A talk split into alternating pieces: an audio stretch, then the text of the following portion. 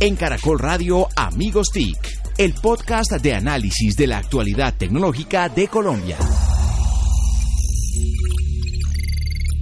Hola, hola, ¿cómo están? Bienvenidos a un episodio más de Amigos TIC, la cita semanal en la que nos reunimos, arroba Solano, arroba Jole Restrepo, arroba Mauricio Jaramil y arroba Santiago Pinzón para hablar de los temas de tecnología en Colombia, los temas relacionados con la apropiación, con lo que está pasando en la actualidad del país en términos de TIC.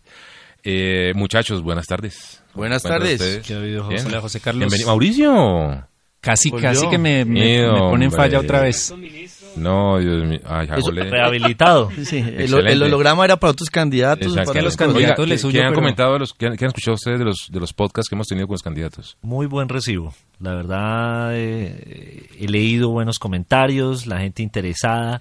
Yo creo que lo que les ha llamado la atención es que no estamos en el juego de la polarización, Señor. que estamos discutiendo los temas que entre comillas son fríos, ciencia, tecnología, innovación, emprendimiento, pero realmente son supremamente importantes para el país, con la diferencia de que son realmente estructurales. Entonces ahí creo que estamos poniendo un tema en la agenda. Es decir, que le hemos bajado el tono a, la campaña. Exactamente. No, le hemos puesto seria. La hemos puesto seria, hemos hablado además eh, para que ustedes, por favor, ahí, los que están en su celular y su computador, busquen los episodios que hemos tenido con Iván Duque y con eh, Juan Carlos Pinzón.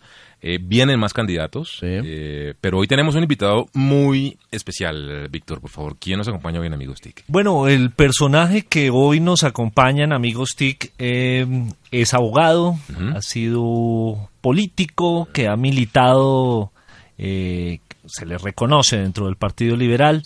Bogotanísimo, más que el tamal con chocolate que hay de Cuchipe, que hay de Dolores. Sí, señor. Eh, y se ha formado precisamente como edil, como concejal, eh, representante a la Cámara por Bogotá. Y desde mayo, si no estoy mal, de 2015 está al frente de una de las carteras eh, más importantes, sobre todo, por ejemplo, para lo que hacemos nosotros, que es el Ministerio de las TIC. Entonces con nosotros está hoy el señor ministro David Luna. David, bienvenido amigos TIC. Bueno, muy feliz de estar acá, muchas gracias por esta invitación. Víctor, Mauricio, Santiago, José Carlos y Jole, un placer. Eh, yo soy de los que oigo estos podcasts, entonces me, me parece que son una maravilla y que espero lo sigan haciendo porque han sido excelentes. Eh, ministro, eh, tras de micrófonos hablábamos ahorita, aquí tomándonos un cafecito en, la sede de Caracol Radio en Bogotá, Colombia. me, interesó mucho una frase que usted comentó y que estoy completamente de acuerdo cuando el ministro David Luna es, o bueno, cuando el nombre de David Luna suena como el ministro que reemplaza a Diego Molano, eh, hay, que, hay que decir que fue un momento de mucha reticencia, hubo mucha crítica, hubo mucha alusión a que si bien usted tenía una carrera política creciente, prolija, que se reconoce mucho con la juventud, hubo mucha crítica, pero usted ahorita dijo algo chévere, pues sí, pero pues en muchas de las encuestas, en las encuestas de valoración y de apreciación que hay por las carteras ministeriales, el ministro o el ministro de las TIC aparece siempre punteando. ¿Le fue bien, no, ministro? Pues mire, yo creo que este sector tiene una particularidad maravillosa. Primero, acá se construye sobre lo construido, en el sector de la tecnología, de la información, de las comunicaciones. Segundo, hay una política pública, no una política de Estado mucho de lo que se ha logrado se lo debemos a muchos antecesores. Tercero, hay un gran equipo. Cuando yo llegué, evidentemente hubo muchas críticas, pero en lo público uno tiene que saber oír. Y muchas de esas críticas, pues yo las recibí eh, con humildad. A veces es duro que le den a uno palo, pero, mm. pero con humildad y, y sobre esa marcha fuimos de alguna u otra manera avanzando básicamente para continuar lo que se había iniciado no solamente en el gobierno del presidente Santos, sino también en gobiernos anteriores. Eh, y yo creo que hoy el balance es positivo, como en todo.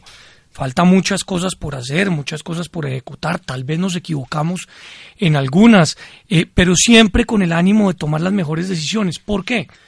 Porque en este sector, esperar, en este sector, pensar más de la cuenta, en este sector, tratar de quedar bien con todo el mundo, pues puede ser la debacle porque la tecnología va mucho más rápido que la legislación. Entonces fueron momentos duros, pero después, eh, como usted lo dice, José Carlos, pues también ha habido momentos eh, eh, felices y, obviamente satisfactorios. Usted menciona, ministro, que este sector es un sector muy dinámico, muy vigoroso, que requiere de esa dinamización y de que se le abran esas puertas para que termine de explotar y crecer muy rápidamente. ¿No considera usted que, entrando ya en materia, que la regulación también requirió un, mejor trato, una mm, manera un poco menos regularizada de este sector, de que, de que tanto, tanta regulación es, lo que le quiero decir, eh, de cierta manera pudo haberle puesto algunas talanqueras al desarrollo del sector en Colombia? Pues yo creo que ha sido un proceso. Es un proceso porque evidentemente Colombia vive un momento, eh, digamos, distinto al de hace algunos años, pero con una legislación heredada de hace algunos años. Así es. Y yo solamente explico esto con un ejemplo clarísimo, el de crowdfunding. Mm. Colombia es eh, un país que heredó la legislación del narcotráfico y a una niña que hace unos meses trató de hacer un proceso de, crowdfunding, exactamente, mm. eh, le bloquearon, por ejemplo, los retiros porque no entendían por qué razón estaban llegando, creo que 30 mil o 40 mil dólares de diferentes partes del mundo. Mm. Yo creo que ese es un reto, yo creo que ese es un reto. Eh, creo que se ha entendido y se ha avanzado importantemente, pero hay que lograr tener, digamos, mejor eh, definición. El segundo tema, que es cambiar el chip también. Mm. Esto no es un sector donde eh, se deba caracterizar por mejor ejecutivo el que más multas genere, por ejemplo. Acá hay que pensar más, por ejemplo, en cobertura, en servicio y de alguna u otra manera los éxitos deben estar rodeados, digamos, de ese proceso. Y el tercer tema, también para entrar en materia, es que es necesarísimo, este es un sector que tiene todavía una institucionalidad pese a los grandes esfuerzos que se han hecho, de, de alguna otra manera modernizarla más rápido que cualquiera de nuestros vecinos en el continente, sigue teniendo, por ejemplo, dos reguladores. Y eso, pues, hace que el sector privado le cueste, que al ciudadano le cueste, eh, y, el mensaje ahí es, tenemos que, permitir que se tomen decisiones sin, sin tanta prevención. Que, en esa realidad es una cosa desregular porque cambió la economía, y mm. porque lo que usted decía al principio, la economía va más rápido que la capacidad, digamos, de administración pública. Y otras es que hay ausencia de muchos temas nuevos que pueden ser regulados y que necesitan, obviamente, orden institucional. El tema del proyecto regulador convergente que estaba cerrando ahí. ¿Qué va a pasar con eso? Porque para efectos prácticos uno ve que el Congreso quedó como en stand-by y ahora qué va a pasar a pesar de la voluntad de sacarlo adelante, que todos en los diferentes actores hemos dicho, necesitamos un regulador convergente. Pues el señor presidente tomó la decisión, eh, más allá de que sabemos que es un periodo de sesiones difícil, de eh, acompañar el proyecto con mm. un mensaje de urgencia mm. desde el 16 de marzo. Mm. Nosotros creemos, básicamente porque hay, pareciera ser, un consenso en el sector gremial, en el sector industrial, en la sociedad, que esto debe pasar, que es posible. Eh, y yo sí creo que debería ser un, digamos, punto casi que de todos. Eh, lograr que haya un regulador convergente, pues no es que vaya a beneficiar a unos o vaya a entorpecer a otros. Tal vez algunos sienten que por una fusión institucional puede ponerse en riesgo algún tipo de estabilidad. No, hemos hecho esto con tanto juicio que básicamente están garantizados todos los derechos que así se exigen. Ahora, también es muy cierto que a la sociedad le ha costado trabajo entender los nuevos cambios. Mm. O sea, cuando se dan las discusiones, por ejemplo, en el sector transporte, Mm. o en el sector hotelero, o en el sector médico. En todas las eso, fue un tema, eso fue un tema que le, le costó duro, ¿no? Esa pelea con, con, digámoslo de frente, con Uber y taxis y demás. Dos posiciones en el gobierno. Complejas, ¿no? Ha sido difícil. La demanda en un tribunal. Exactamente, de, un ministro. Tribunal de Cundinamarca. En el tengo unas que otras denuncias y, y, y, allá estoy poniendo la cara, por supuesto, porque yo creo que afortunadamente Colombia tiene garantizado por ley el principio de neutralidad de red, que ese es un tema que seguramente más adelante tocaremos, pero volviendo al tema, eh, este era un tema que la, la, sociedad está comprendiendo, entendiendo. Así es. Y, y, mire usted que pese a lo difícil que es, la gente va entendiendo que ponerse del lado de la tecnología, de la innovación, del emprendimiento es lo correcto. Y que la tecnología no es que sea enemiga de nadie, sino que es un habilitador que permite, pues digamos, avances que tarde o temprano le van a terminar tocando a prácticamente todos los sectores. Ministro, eh, usted tiene una trayectoria política, ya lo decía José Carlos, no es técnico. Em, ¿Qué le aportó a su visión de país? Porque seguro que usted tiene planes eh, políticos que no van a ser directamente relacionados con las TIC. ¿Qué le aportó a su visión de, de, país esta, estos tres años de experiencia en el Ministerio TIC? ¿Cómo entendió a Colombia o qué le cambió de esa visión que tenía de un político, entre comillas, tradicional? ¿Y qué a partir de eso le aconsejaría a usted a cada candidato presidencial para que tenga en cuenta esto de las TIC? no por votos, sino porque realmente es algo de país, de futuro Eso que es colega suyo con Millonarios. y no había venido y no se logramos. Somos hinchas del mejor equipo del mundo. Controla, apágueme aquí. Bueno, pilas. Apágueme ese micrófono. Edite, edite, edite, edite, edite. Yo voy a tratar de contestar esa dificilísima pregunta con un, con un ejemplo. Yo evidentemente llevo en el sector público un poco más de veintitantos años y cuando uno llegaba a diferentes zonas del país, lo primero que le decían es, o en algún caso representante, o en algún otro viceministro, o en algún otro concejal que fui en algún momento de mi vida, eh, por favor, seguridad. Cuando yo llego hoy a los municipios, a los corregimientos, lo que la gente me pide es conectividad. Conexión. Conectividad. O sea, lo primero que aprendí es que el chip cambió y que de alguna otra manera eso es herencia, claro que sí, de un proceso de paz, por supuesto, pero también de que la gente entendió que con conectividad puede crecer. Y ahí hay un valor agregado muy importante para mi gusto que no podemos perder de vista ni quien va a recibir la posta, ni mucho menos ustedes como integradores y como impulsores de este sector, cuál es, si bien es cierto, se ha avanzado mucho, se ha hecho gran parte de la tarea, acá no hay etapas eh, en las cuales se concluye. Acá no podemos quedarnos cruzados de brazos. Estamos en beta. Exactamente. Exactamente. Y, el tema aquí que quería comentarle, ministro, usted dice la gente pide conectividad. eso es muy cierto. Pero también hay mucho movimiento y mucha reticencia, hay mucho, mucho, digámoslo, independencia en, en los POT regionales y la preocupación que tiene la gente con las antenas, por ejemplo, con la infraestructura. O sea, la gente quiere conectividad, pero pelea con la infraestructura. Y los mandatarios locales ayudan en la pelea, entonces tienen sus POTs, tienen sus versiones. ¿Cómo le pareció a usted eso que usted vivió en este, en este, en este gobierno, en su ministerio? Bueno, eso fue de los retos más impresionantes, porque a mí cuando llegué me dijeron, mire, de los 1.100 municipios, en 800 está prohibido instalar cualquier tipo de infraestructura. Entonces yo me puse dos tareas. La primera de evangelizar, hablarle a los ciudadanos diciéndole, esta infraestructura no genera ningún tipo de daño en la salud. Hmm. No lo digo yo, lo dice la Organización Mundial de la Salud, los estudios. Y dos, desarrollemos unos equipos para ir a explicarle a los consejos, a los alcaldes. Ya levantamos casi 500 restricciones de las 800. Eh, eso nos hace sentir orgullosos por el trabajo conjunto, pero el tema es, si no hay infraestructura, no hay conectividad. Todavía hay unos municipios donde en la plaza le dicen a uno, conéctenos, pero allá en el recinto pues está prohibido. Y, ahí tiene que haber un valor en el entendido de que el sector privado trabaja, pero también al sector privado hay que dejarlo trabajar, ah. pero hay pendientes. Es reglas claras, reglas, claras para inversión. Justamente, ministro, usted mencionaba una palabra ahorita clave que es herencias. Y en ese sentido, usted llega a una cartera en la que hay una cosa que se llama Vive Digital. ¿Cuál es esa diferencia eh, de cuál es un vive digital al estilo David Luna eh, y si reconoce que de alguna manera le sirvió también montarse en ese caballito que andaba funcionando muy bien. Pues lo primero es reconocer. Yo reconocí desde el día uno el gran trabajo que había desarrollado mi antecesor, Diego Molano, su equipo. Entre otras, gran parte del equipo eh, eh, lo mantuve. ha tenido obviamente cambios dentro del rol normal de, las estructuras del el Estado. Y no solamente lo realizado por Diego, sino lo realizado por los antecesores de Diego.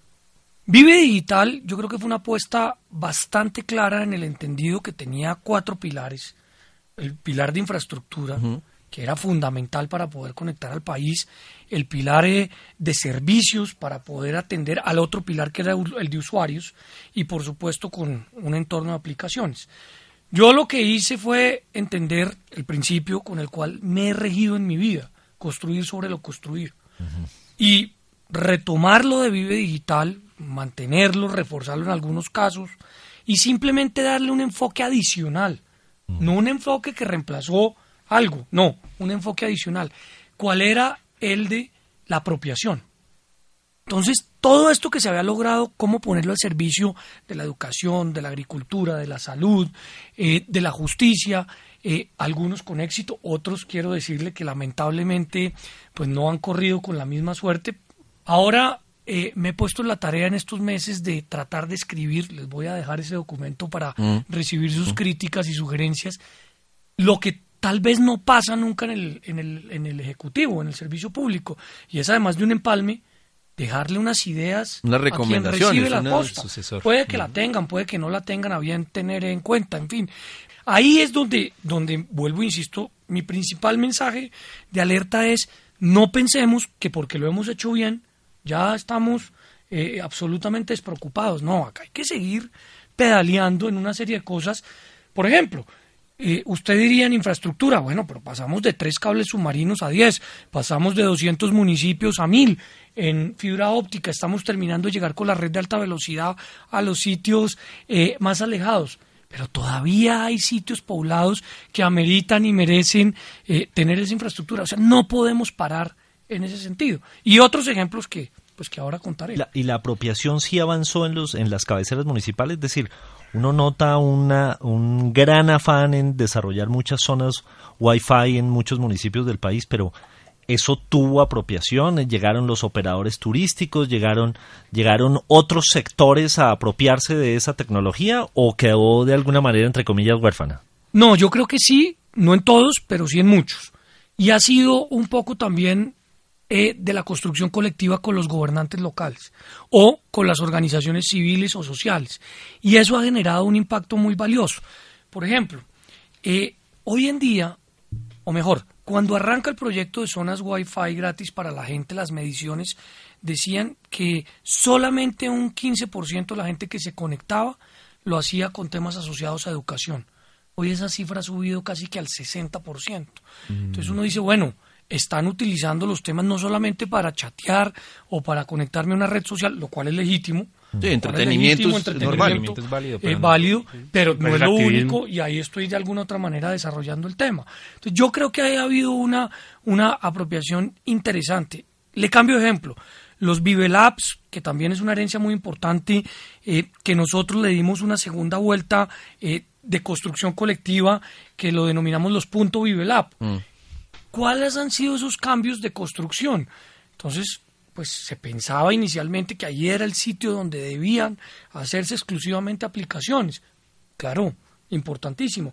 Pero ya no solamente son aplicaciones, ahora están las películas animadas, está la música digital, están los makers, están una gran cantidad de activos que comienzan de alguna u otra manera a aprovechar esos, escenarios. Ministro, en, el ejemplo de los Biolab, que eh, el objetivo es desarrollar talento y es una de las grandes falencias de, esta, de este sector, eh, todas las empresas de software, de videojuegos y demás, eh, si uno les, les pregunta, bueno, ¿Qué, necesitan para crecer? No te hablan de capital, no te hablan de otras cosas que sí son necesarias, pero sobre todo dicen talento. Y, ahí el ministerio ha hecho varios esfuerzos con talento digital, con ViveMaker, con otro tipo de, iniciativas. Eh, ¿Qué resultados se han logrado en ese aspecto? Bueno, lo primero es que evidentemente ese es un tema que no solamente eh, sufre Colombia, sino que está, digamos, viviéndose en todas partes en el mundo. Eh, la forma de estudiar está cambiando, la forma de querer trabajar está cambiando. Yo creo que se han hecho esfuerzos muy importantes, 19.500 personas, jóvenes, adultos, ya becados, eh, que están terminando muchos de ellos sus carreras, pero no solamente concentrarse en la educación tradicional. Le hemos metido la ficha a la educación para el trabajo. ¿Por recomendación de quién? De los gremios, que nos han dicho necesitamos personas especializadas en determinadas acciones. Entonces yo sí creo que el país ha empezado a entender que ahí hay un talento que hay que realzar. En, en esas ideas, ministro, cuando usted habla de cambio de chip, ¿uno qué tanto puede eh, ayudar a explicarle a los oyentes que ese cambio de chip todavía falta o usted considera que falta en otros órganos o actividades? Por ejemplo, lo de transporte. Uno no ve a mi, a mi agricultura concentrado realmente en apropiación tecnológica, sino es ustedes empujando uno no ve a salud hablando de historia clínica electrónica, sino obviamente tiene unos chicharrones grandes por temas de post. Y ahí le voto dos preguntas. Una es, necesitamos ministerios que estén pensando más en lo digital por su naturaleza y por su forma de, de trabajar como organización. Y lo otro es precisamente qué tanto puede uno eh, construir para efectos pactos de las territoriales. Pues, pues Santiago, a ver, yo creo que hay dos cosas. Uno, este es el país en Latinoamérica que más rápido ha avanzado en materia de repensar la institucionalidad. No fue este gobierno, sino el gobierno anterior, en cabeza la ministra María del Rosario, quien tramitó una ley importantísima que definitivamente permitió eh, eh, eh, cambiar de alguna otra manera la capacidad de reacción. este gobierno creó a cero costo burocrático, sin ningún tipo de inversión adicional, el Viceministerio de Economía Digital. Pero sí, evidentemente se necesita poner a todos en la misma línea. Y eso no es fácil cuando se está hablando de temas que para unos sectores son prácticamente impenetrables. Mm. Entonces ahí estamos trabajando fuertemente, yo creo que estamos a punto de lograrlo en la famosa Comisión Intersectorial de Economía Digital. Al principio muchísima resistencia, muchísimo. Hoy en día pues ya uno ve a mis colegas diciendo, bueno, ¿cuándo? ¿Cuándo, ¿Cuándo, nos vamos a sentar a, resolver este tema? Regionalmente yo creo que se ha hecho un esfuerzo y es lograr que los gobernadores entiendan que no es crear una secretaría TIC por crearla, sino es verdaderamente empoderar a las personas que están tomando estas decisiones. Ya en los 32 departamentos eso es una realidad. En algunos con secretaría, en algunos otros con asesoría, en muchos municipios, ya casi 400, hay por lo menos una persona con la cual usted puede interlocutar sobre estos temas, que eso es un avance eh, enormemente grande. Por eso algunos en redes sociales a mí me, se me burlan o me dan palo eh, o me trolean cuando me ven en, hablando en un gremio como el floricultor o hablando en un gremio como el ganadero o hablando en un gremio como el de eh, estuve la semana pasada de los concesionarios. Pero ¿qué hace usted allá? Pues precisamente lo que estoy haciendo es contarle a esa gente que si no piensa en transformación digital, su negocio de pronto fracasa. Ahí tenemos un chip todavía por, cambiar. Ministro, esta sí es fácil. Eh, ¿Qué tipo? bueno, Claro, pues es que es el En estos años de su ministerio y en los de Diego Molano, su antecesor, eh, el ministerio y el país ganó premios mundiales en gobierno electrónico, en políticas públicas, eh, y se ha avanzado muchísimo, como usted dice. Sabemos que lo digital es, eh, ayuda a la competitividad de un país, pero a veces uno ve los, los rankings de competitividad de Colombia y no dan el salto que uno creería que debería haberse dado. ¿Es porque falta todavía avanzar más en el sector TIC o los otros sectores eh, están frenando ese, ese desarrollo? Pues sí, evidentemente, eh, digamos, los reconocimientos que se le han entregado a Colombia son maravillosos. Recientemente recibimos eh, tal vez los dos últimos más interesantes e importantes, que fue eh, un premio para Cine para Todos, que es cine al servicio de las personas en situación de discapacidad, y el Centro de Relevo, que es un servicio digital inclusión TIC. de inclusión TIC para las personas en situación de discapacidad eh, auditiva. y, y, bueno, y otros, manejo de espectro, política pública, en fin, Colombia sí es un referente muy importante y de eso nos tenemos que sentir orgullosos. Ahora, lo dijo usted, creo yo, con mucho acierto. Hay unos temas donde o estamos estancados o, retrocedemos. Y, eso no es una culpa exclusiva de este sector, pero tampoco del otro, seguramente, donde estamos teniendo esa dificultad. Entonces, ahí sí hay que seguir haciendo un trabajo conjunto y colectivo muy, muy grande.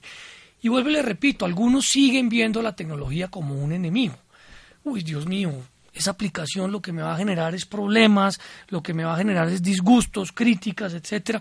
No, seguramente lo que le va a resolver es eh, cualquier tipo de, cambio interesante. Ministro, eh, uno, un, el, ejemplo que ponía de, esa persona reticente a la, a, la tecnología, eh, un buen ejemplo son muchas veces los maestros, no todos, aclarando, hay, maestros increíbles que están trabajando con la, con la tecnología, eh, pero uno ve que el, primer sector que debería transformarse es el de la educación y ahí el ministerio ha hecho una apuesta grande con computadores para educar eh, y otros programas, porque nos cuenta un poco sobre esos esfuerzos y qué resultados han logrado.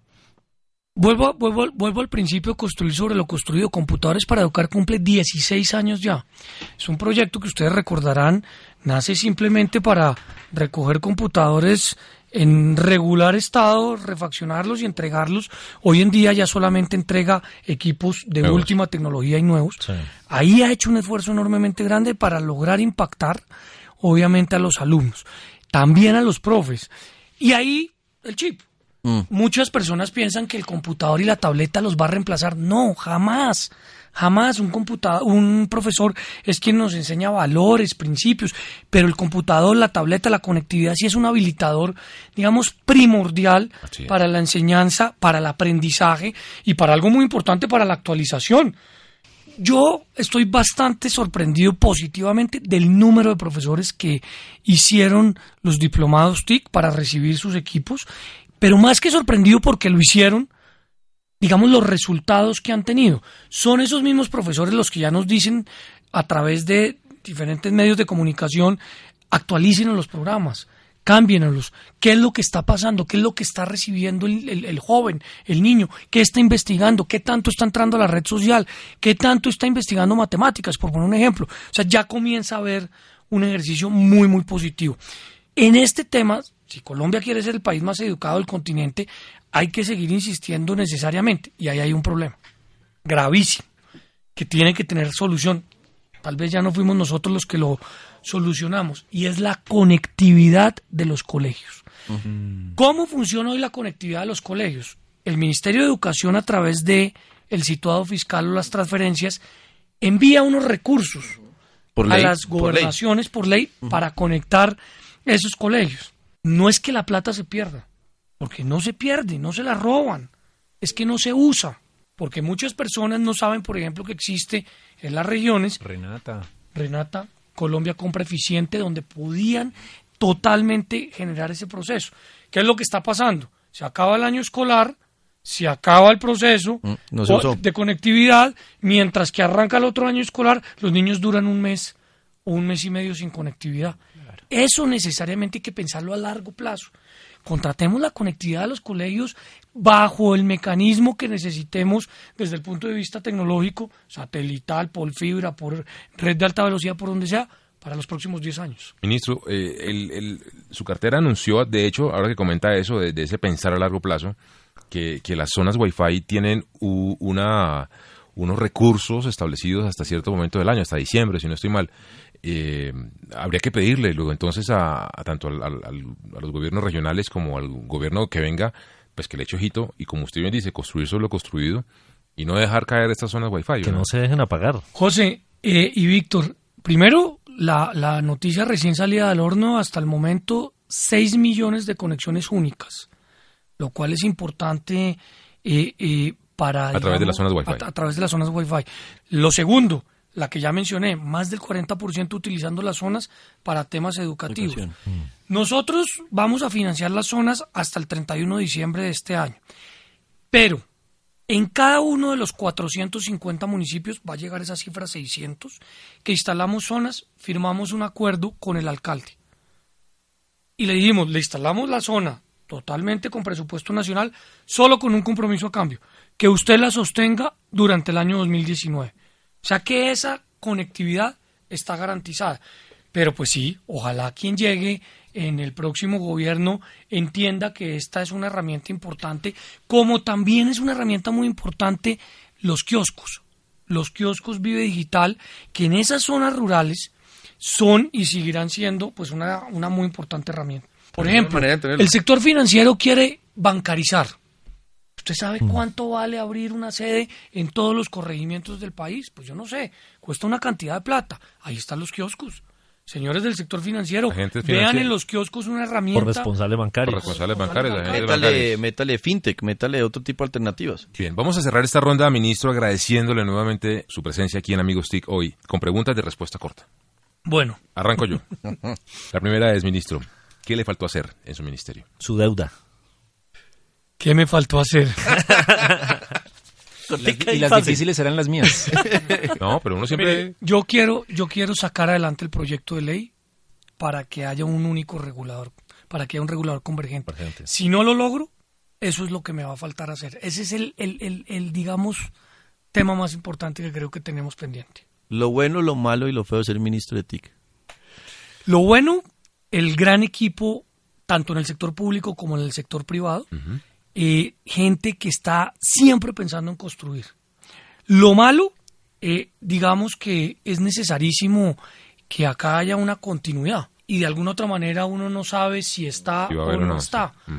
Lo feo, pues siempre las discusiones, eh, las pugnas eh, jurídicas. Eh, Políticas. pero sobre todo las jurídicas. Las jurídicas, esas son aburridoras, pero pues bueno, en el sector público hay que darlas. Parte del oficio. Ministro, cuéntenos aquí entre nos, yo creo que no nos van a oír, de, no sale de Latinoamérica. La maldad, la maldad. de, Twitter no sale.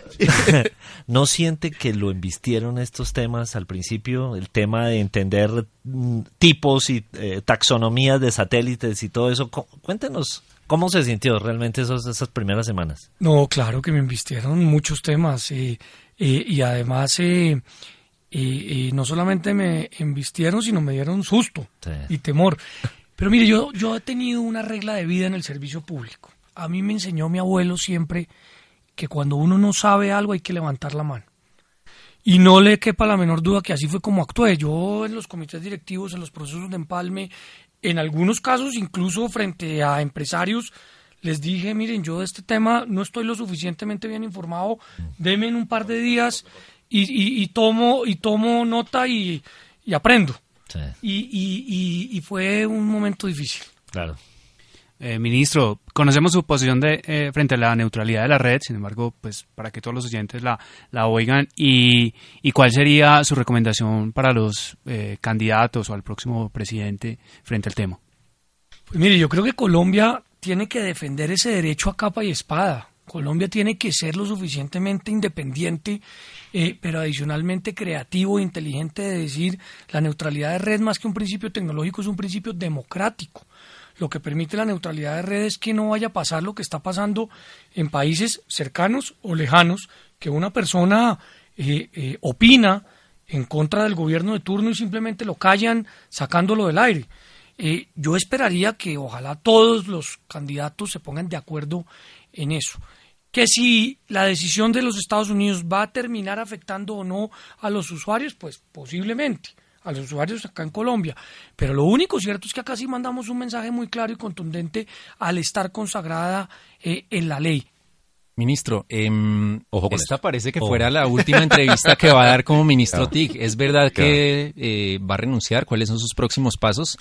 Y, sí, le saltó el compañero millonario. Eh, se comprometió aquí con Amigos TIC y con la audiencia de Amigos TIC a llevar las TIC en el corazón a donde lo lleve su vida pública. Pues mire, lo primero, eh, siempre que había crisis ministeriales, yo era el primero. Lo ponían en el sonajero de la sonajero de salir. en todas las crisis, no, Luna se va, Luna se fue. Confirmado. Eh, lo, sacaron. Es disruptivo, se va. y aquí está. Y acá estoy, y acá estoy. No, yo vivo muy, muy agradecido con el presidente Santos, primero por darme la oportunidad de hacer parte de su gabinete, segundo por haberme permitido adentrarme en este sector maravilloso y apasionante, eh, y tercero por pues, haberme dado este voto de confianza. Creo que eh, hasta el momento he cumplido las tareas que él me impuso, inclusive hemos logrado, digamos, adicionales a ellas. Así que acá estoy, y estoy feliz y, quiero quiero terminar mi tarea. Vamos a seguir jugando. A, tal punto, a tal punto que el documento que les traje es para que ojalá podamos hacer una segunda sesión y discutir sobre él o que les sirva a ustedes para los debates que están La charlamos en marzo o mayo. Exactamente. y el segundo punto, sí, no, este es un tema que nunca voy a sacar del corazón. Primero porque yo sí creo que es un tema vital para eh, la, la, acción, digamos, de lo, de lo público, no comprender, no entender al Estado de la mano de las TIC es una equivocación dramática.